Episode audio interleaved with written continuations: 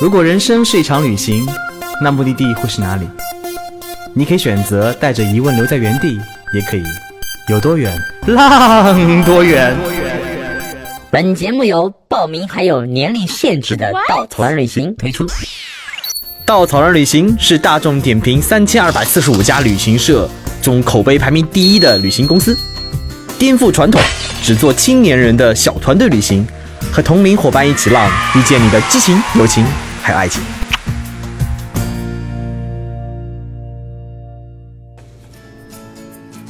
欢迎收听最新的一期《有多远浪多远》。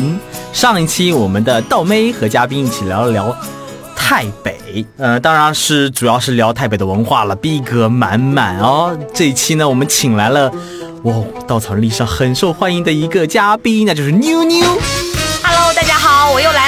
说我红了，作为东南亚小公举，为什么请妞妞妞妞又来呢？因为妞妞去了很多次台北，非常多非常多。刚刚还从台北回来。对，因为呃，之前是清迈一年一度最著名的日子水灯节，所以今天请妞妞来，也主要是聊一聊那个台北那些文艺小众的小清新点。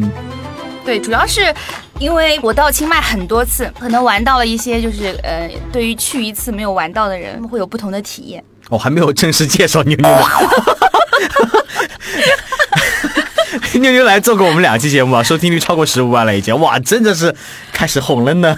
对的，请你们，请你们好好抱住我大腿，万一真红了，以后请我是要预跟我的助理预约的。所以妞妞作为一个海岛婚礼策划师，也是萌游的老板娘，之前来我们节目呢聊她海岛旅行的各种趣事，也有她跟着道哥我去徒步的囧事儿。我们非常再次欢迎妞妞来到我们节目做客哦。谢谢，谢谢大家，哎也谢谢稻草人的邀请。妞妞为什么那么喜欢泰国，尤其台北呢？我知道你在那边住过很长时间。对，我在那里住过很长时间，因为我，呃，算是我第二次自己安排行程，而且跟陌生人一起的时候呢，就是去的清迈，然后在那里待了差不多有，我想想，差不多有一个月。所以时间很长，而且就是玩得很深，然后就是对那里的感情也非常深。也是因为在那次玩得特别的开心，让我觉得又看到了旅行不一样的感觉，所以我才呃从二零一三年的时候一直坚持到现在，还一直在做各种泰国路线。呃，这里 这里真的没有广告，因为稻草人没有泰国路线，对 对对，我们植入了一下妞妞的广告。哎，所以那个二零三零开始做泰国的，其实你是二零一二年从泰国开始你梦想的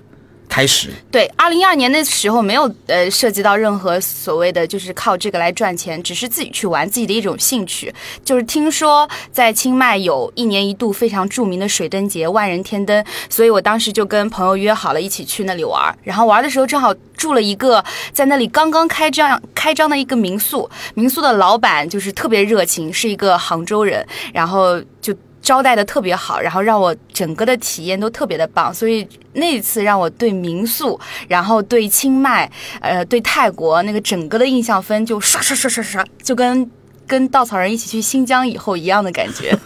那，这个广告词的好不错。哎，不过我记得那次好像是免费的机票吗。不是那次不是了，那次、哦第一次是的，第一次是去曼谷，然后这是第二次是自己花钱的机票了，嗯但是也很 值得。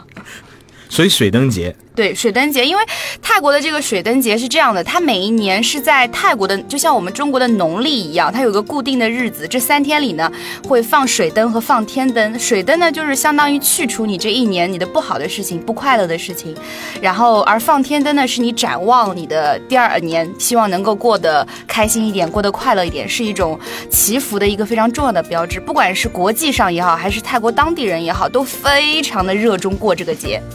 所以我们那年去的时候，整个没有房、没有车票、没有机票，反正就是各种没有，然后各种囧。但是就在各种囧，然后后来慢慢一个一个解决好了以后，然后真的感受到了这个泰国清迈的魅力。嗯，其实呢，清迈作为邓丽君生前最爱的地方，它也被誉为泰北的玫瑰。其实这两年好像随着泰囧的热播啊，其实清迈变得越来越火，很多中国人哇就涌向这个地方。其实除了大众的玩法，比如说逛逛景点呐、购购物啊，我想泰北一定有非常非常小众的可以去体验的地方。所以妞妞有什么特别的分享呢？呃，其实可能比较多的分享在于，因为我一直还蛮提倡就是生活式的旅行，就是更深层次的去了解他们可能当地人。那所谓生活嘛，无外乎就是吃啊、喝啊、玩啊，然后就是，所以我在。清迈的话会去学做泰餐，我在清迈大概学了有七八家的不同的泰餐学校的，就是学怎么做泰国菜，然后还有去学泰拳，这个两个就是有没有有一种一文一武？对对对，就是呃又要去学，就是学泰餐呢，是因为我对泰国的食物特别的爱，我很希望在那学完以后可以回来做给自己的朋友吃。然后呢，学泰拳呢，是因为，呃，就是你知道一个女生。出来走天涯，万一是需要防防身啊什么的，然后又听说泰拳是出了名的凶狠，都是用各种肘啊，就是手肘啊，就是非常凶狠的一种防身的一个技术，所以我也去学了一下。所以我想跟大家分享一点的，就是关于我学泰餐的故事。我。第一次学泰餐呢，其实当时还没有什么太多的人。那时候整个清迈因为泰囧火了以后，去的人特别多，然后就流行了各种什么去清迈一定要做的十件事，不知道你有没有听说过？比如说去吃千人火锅啊等等，就这种呃就是很大众的这样子的。就是我一开始也有，后来呢就是当地人跟我说他们也不吃这些，他们会更多的去吃别的东西。然后在吃了越多越来越多以后呢，我就想去学。然后那时候还没有什么泰餐学校，都要到当地人的家里面去。这个当地。人家呢，他也不会，他用的都是最简单的英文，就跟你说这个是什么，然后再手舞足蹈。然后我学的第一道菜是冬阴功，大家也是可能对于泰餐来说，大家可能了解的第一道菜，可能估计就是冬阴功了。这个功就是泰语中虾的意思，也就是用虾和呃香料，然后还有蘑菇啊，还有这些蔬菜混在一起做的一个泰国式的这样一个汤。就光学这个汤，我大概就花了可能有大半天的时间。我长知识了，原来冬阴功不是一种功夫啊！我已经。是一种功夫练这种汤的，原来是虾的意思，好吧？因为没文化伤不起。对对，然后其实泰泰语里面有很多对于词语的这个，比如说他们面条叫做鬼屌，然后每次人家说来一碗鬼屌，就会觉得哇，讲出来都感觉冬阴功啊，这个功呢其实就是虾的意思。那时候。做冬阴功的时候，你就会发现，哇塞，原来有那么那么多的香料。整个泰国因为它的这个气候比较炎热，所以他们当地人的口味都会比较重。他们完全做菜呢，没有太多的这个烹饪手法，他们完全是靠各式各样的这种调料去组合、去搭配，根据不同的配比，然后完成各式各样的菜。然后比较多嘛，像冬阴功，还有泰国的国菜叫做宋丹，就是一。青木瓜沙拉等等，就学完这些菜，然后当地人再跟你手舞足蹈说啊，这个怎么样怎么样，这个让你尝一尝，然后这个又是什么，搁一点，哎呀，尝完辣的要死，你就会觉得哇，可能这个感觉让你可能一辈子也忘不了。现在是道哥广告时间，妞妞的微博叫妞妞走天涯，大家可以关注。为什么呢？妞妞做饭非常好吃。她刚刚带了很多烧麦过来，已经被一抢而空了。所以大家，妞妞作为一个那个旅行老板娘，更多的副业呢是卖卖各种的，卖烧麦，卖烧麦啊，卖辣酱啊，对吧？亲手调制的，超级好吃。大家可以实时关注她，偶尔突然间会做那么一大锅，然后就被一抢而空。呃，对，那个主要是因为什么呢？就是还是说了嘛，因为爱分享。有的时候你想，如果大家全部分掉，确实精力有限，那索性呢就卖一点的，那也可以增加一点收入嘛，是吧？毕竟还没嫁人，需要囤嫁妆。貌似好像你的售价应该赚不了钱。对，但是那总好比亏钱吧，至少不用亏钱 啊。所以这个哎无所谓了，钱不是问题。我因为了要上市公司老板娘，对吧？对，要去有没有敲钟的。是的，是的。然后，嗯，因为提到做菜嘛，刚刚说到这个是兴趣。我觉得兴趣这件事情是我后来我一直不是学了很多各式各样的学校。我知道我这次才刚刚找到一个会说中文的一个泰国人，他是在这个他是在安徽的芜湖呃留学的一个泰国人，在这个安徽留的学，留好学了以后，然后回到清迈，他开了一个厨艺学校。然后这次我算是更深层次的了解到了这个泰餐的精髓。所以就觉得原来其实所有的你看起来很简单的一件事情，你只要深入去，呃，研究以后，你就发现哇塞，这原来这么难。所以你以前学的时候只听懂了公啊对对对对 哦，这个肯定是辣椒，哦，是是是，其他都不知道对了。，关键是各种调料，你知道有什么南姜、生姜，然后光那个香菜，还有大香菜、小香菜，还有香茅，各式还有什么小白葵、大白葵，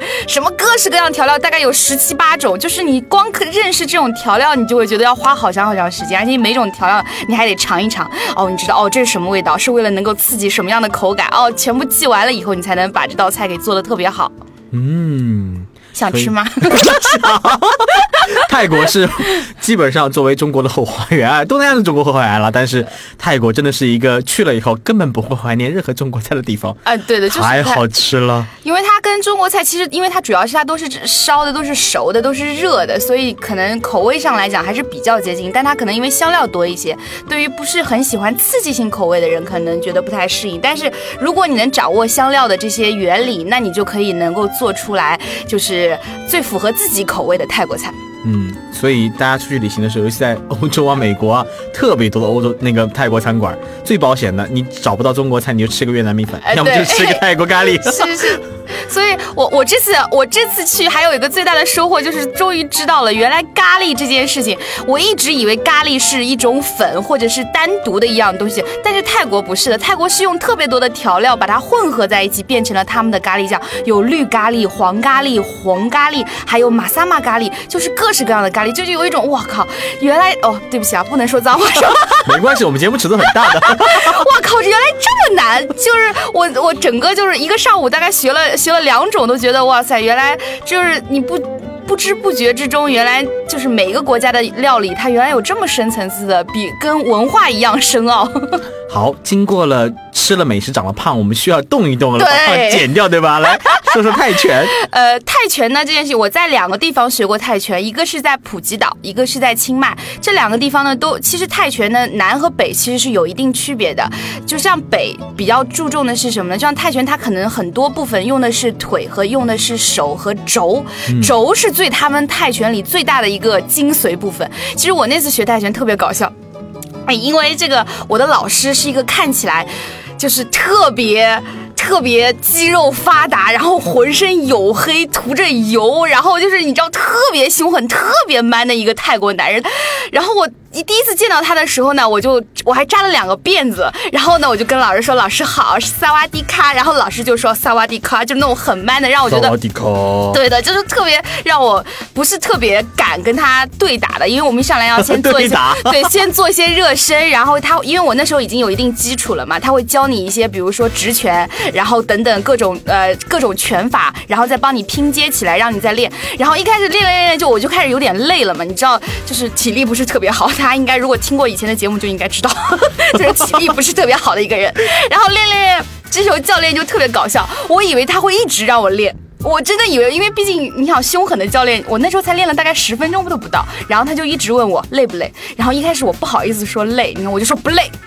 然后他说 OK，那你就继续打，然后就开始让我用腿踢他，然后他拿了一个很大很大的护板护在自己的腰上，啊让我踢原来不是胯下，啊，不是，是腰上面，因为要用腿来踢他，就让我踢他，让我打他，反正就是各种，他也不会来打我了，就是各种教我各种防卫啊。然后后来我实在是太累了，他就问我累不累的时候，我说累，他还问我疼不疼，然后我说疼，然后这时候忽然就停住了，我以为他要打我，或者是怎么样，或者是生气，因为他我以为他会，他以为我娇气，结果他忽然拉住了我的手，开始给我按摩，他说哪里疼？是这里吗？然后就开始给我揉，然后是那里吗？然后就开始各种，真的那个可能是我。在那几天按摩里面按摩的最舒服、最到位的一次，就是他后来我说哦 OK 了 OK 了，我可以接着打。然后没多久他又问我累不累，我说、累了，然后他又开始给我按摩，就是我们的对话就在于那种打。累不累？累，然后就开始按，然后你知道，就是一个五大三粗的一个非常黝黑的、非常 man、非常 man 的这样的一个泰国男子，然后他就在你就帮你按着摩，还问你累不累，这里酸不酸，那里疼不疼对，就特别酸，就是一种前后的这个超大的对比，所以有的时候。我们再去看一个人，这个件事情就让我觉得，什么事情不要去看外表。这个外表上看起来很 man 很凶狠，他可能有一颗非常非常温柔的心，但他外表看起来可能很娘，但他可能很有一颗很 man 很 man 的心。这个，所以我觉得就是外表这件事情，一定是乍看一看就 OK 了，但还要是要花点时间。就像我们这个教练，真的让我太刮目相看了。我那时候还特别发了一个朋友圈，我记得我是说，哇，从来没有想到一个这么 man 的男人，原来按摩起来这么爽。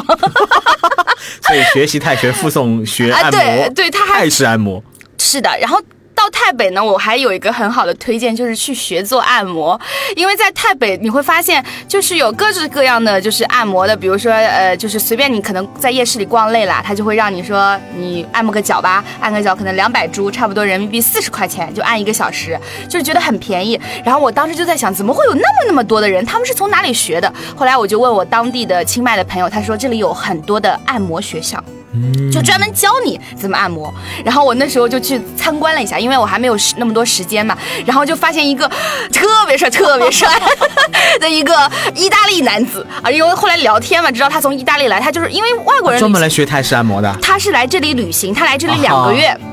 花一个月。时间学按摩，呃，然后这一个月的时间呢，他是这样子的，特别有趣的是，他花半个月先按摩，这个是他去学习一个基本知识，还有半个月他就在路边帮别人按，然后按完了以后，他比如说两百株嘛，他每他每次按完以后可以拿到一百株，就是跟老板平分，然后他就这样子又多待了一个月，他靠这个手艺，然后赚了，因为你知道他长得真的特别帅，特别帅，特别帅，按的人根本就不在乎他的按技怎么样。然后我那时候就说，我说，呃，我说你的客人应该很多吧？他说是啊，我那时候都没有。没有学会什么，我就觉得客人都不停，我都没有时间去复习了，都没有时间去再去能够好好的深，就是再深挖一下。所以我后来都是实践出真知，我就觉得哇塞，这个呃，所以我现在不知道，因为那时候是去年的时候去的，不知道现在以后还会不会再有这个服务了。真的是一个特别帅、特别帅、特别帅、特别帅的意大利男子。你想，你走在清迈的街头。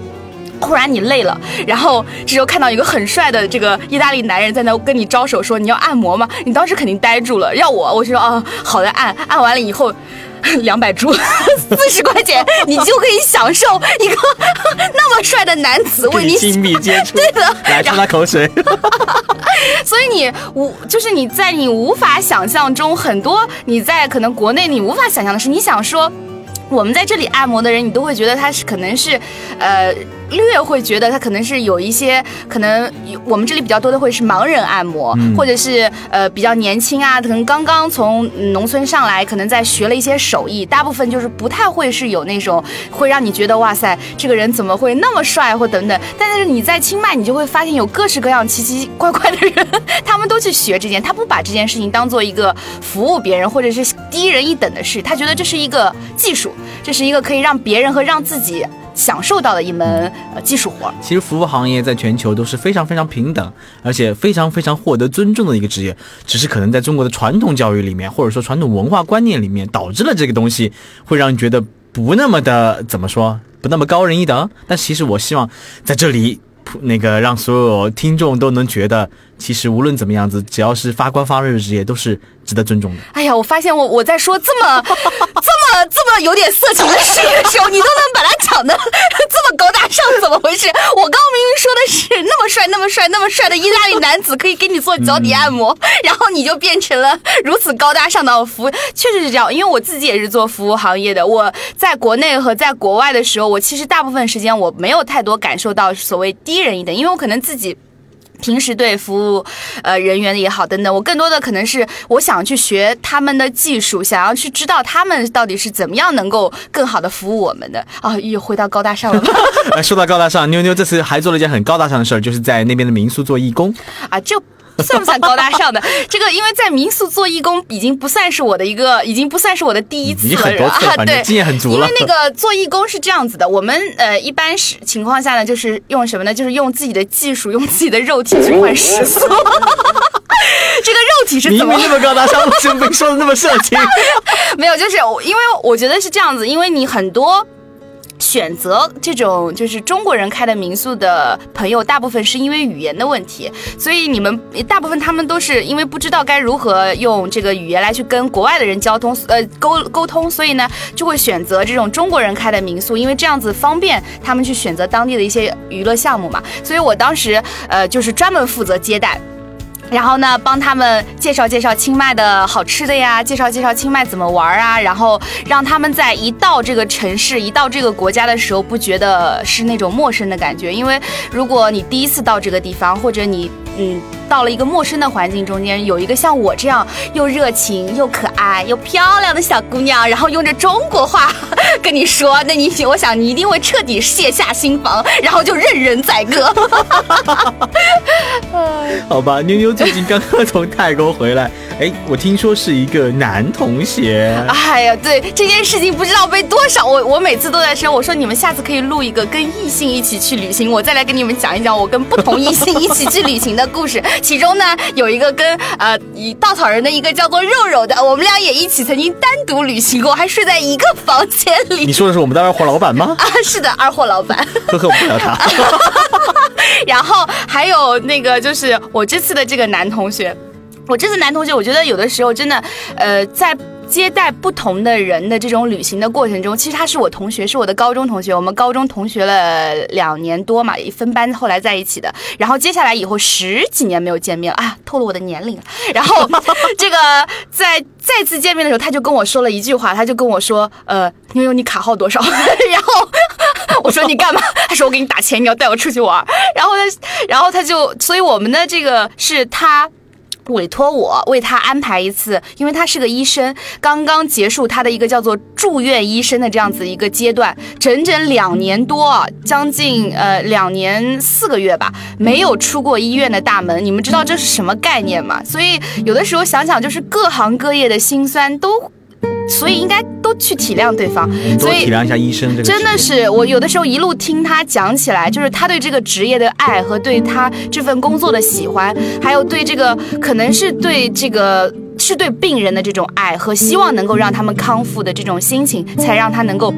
坚持在两年多的时间里不出医院大门，每天面对的都是病人，然后不停的去开刀等等，直到他有了这么长时间，一个三十几天的假期，然后结果跟我一起出去了二十七天，然后一路上都被人家说啊，你就把他收了吧，你就跟他在一起吧，你们男未婚女未嫁等等等等。所以为什么没在一起呢？啊，呃，我觉得这个世界上一定不是说男的单身，女的单身，两个人就可以在一起的。如果是这样子的话，那很多人就不存在有单身的问题了。有。有些人是只能做朋友，就是做朋友会比做情人会更好一些。我觉得就是你想朋友，我可以有，我可以有成千上百，但是我老公或者男朋友，我能有那么多吗？不可能的，所以一定要挑挑好。如果说你结了婚以后，你再出去那个什么呀，你不就是林丹了吗？你不就是冠军了吗？人家可是在房间里面只是量 量啊量教人打羽毛球了。哦不，他是看一下他的夜光羽毛球是吗？啊，这个当然，这个我觉得是就不要去太多考虑这些问题，但是。跟他旅行的这段时间，我也算是，因为一开始我们整个的旅行过程是先经历了一次十天的日本，再经历了，所以有很长很长，又让我觉得可以告诉大家一个真理，这个真理就是真的不要看表面，真的不要一上来觉得这个人不好，你就要跟这个人怎么样，一定要等一等，一定要熬一熬。你每个人身上都有闪光点，都有缺点，把他的那个闪光点放大，把他的缺点放小，你就会觉得这个人很棒。所以你想说的是前面十天让你很纠结，很哎呀，是啊，前面十天我每天都在吐槽他，然后后面我跟他又去了缅甸，你知道那个缅甸那个地方，我的个天哪，真的是我去过的最不喜欢地方的前三名。哦，稻草人那个线路却很棒哦。呃，然后这是我自己去的，所以不是特别棒，没有选好好的线路啊。然后真的是我每天都在那个痛苦煎熬中，因为我是一个还算比较爱干净的处女座，所以我每次都在那种很脏很乱，然后的那种心情中度过。然后那时候的他，他其实也是一个这样的人，我一直以为他会比我更难搞。很多医生是洁癖，对，都是他就是洁癖。但是在那种环境下，因为我已经表现出来那种很烦躁的心情，这时候他就开始不断的安慰我，开始可能有。开始体现出这种男性的魅力了，就开始帮我，就可能去安排一些什么事情，在我心情很烦躁的时候，开始去呃主主导一些事情，去安排一件事情，不再是以前那样那种缩手缩手缩脚，感觉让我觉得我靠什么担当都没有的。所以这会儿就觉得哦，还是人生还是得有一个男人的。啊，每次所有的人生哲理都是在路上呃发现的。所以最后在泰国这段时间又相处了多长时间呢？又我们你看，我是呃日本十天，然后那个缅甸十天哦，然后那个又到了普吉七天，嗯，然后到普吉了以后呢，真的就是轻松，而且那次到普吉以后，就真的就只剩下我跟他两个人了，就是完全两个人的旅行，但是两间房，这件事情好浪费哦。这件事情好关键哦，好关键哦，一定要说清楚啊，是两间房，因为不差钱嘛，是吧？呃，因为你知道到了普吉以后，那会儿。就属于我们又遇到了一个什么情况？因为那会儿是普吉一天到晚下雨，就天气非常的不好。我们就是在各种情况下，你就会遇到，就是后来他就一直在学潜水啊，然后呢又去呃，就我们的等于说我们俩单独在一起去玩出海啊等等啊，这会儿又晕船，遇到那种超大的风浪，然后那个船都停不了，就我们坐一个叫狮子号的帆船，怎么都停不了岸，然后就在那个大风大雨下，然后他就跟我说。没事儿，总会靠岸的。然后就那种特别淡定，淡定非常淡定。有的时候你可能你自己的那种焦虑，所以我为什么不喜欢一个人旅行，就是因为我自己知道自己的一些性格上的弱势，就是我有有的时候很容易焦虑，很容易急。就是他会给你安全感。呃啊，安全感谈不上，不能这么说。我的安全感只有未来的老公才能给，其他人不可以啊。对，但是他会告，会有另外一个人来告诉你不要着急，至少你旁边还是有人的，你还是有一个人在陪着你的。我觉得那会儿就一下子就觉得、哦、，OK，呃，I'm not lonely。好，谢谢妞妞这个东南亚小公举美丽的单身女子和嗯和帅气的单身男子旅行的故事，虽然很好，跟台北没什么关系。现在泰国其实已经是一个非常大众的旅游国家，仍然有一些很深入的玩法，学习一些当地的课程，我想是一个很好的融入当地文化的方式。我们做了两期关于泰北的节目，挖了一些我们熟知的和不了解的故事。虽然我们节目叫做有多远浪多远，但旅行本身呢，并不是由距离决定的。每次出发应该都有不同的收获，这是旅行最大的意义。再次感谢妞妞做客我们的有多远浪多远。好，谢谢大家的收听，也谢谢稻草人的邀请，非常高兴跟大家一起来聊这么多清迈的事，以后有缘再约，我们下次再见，拜拜。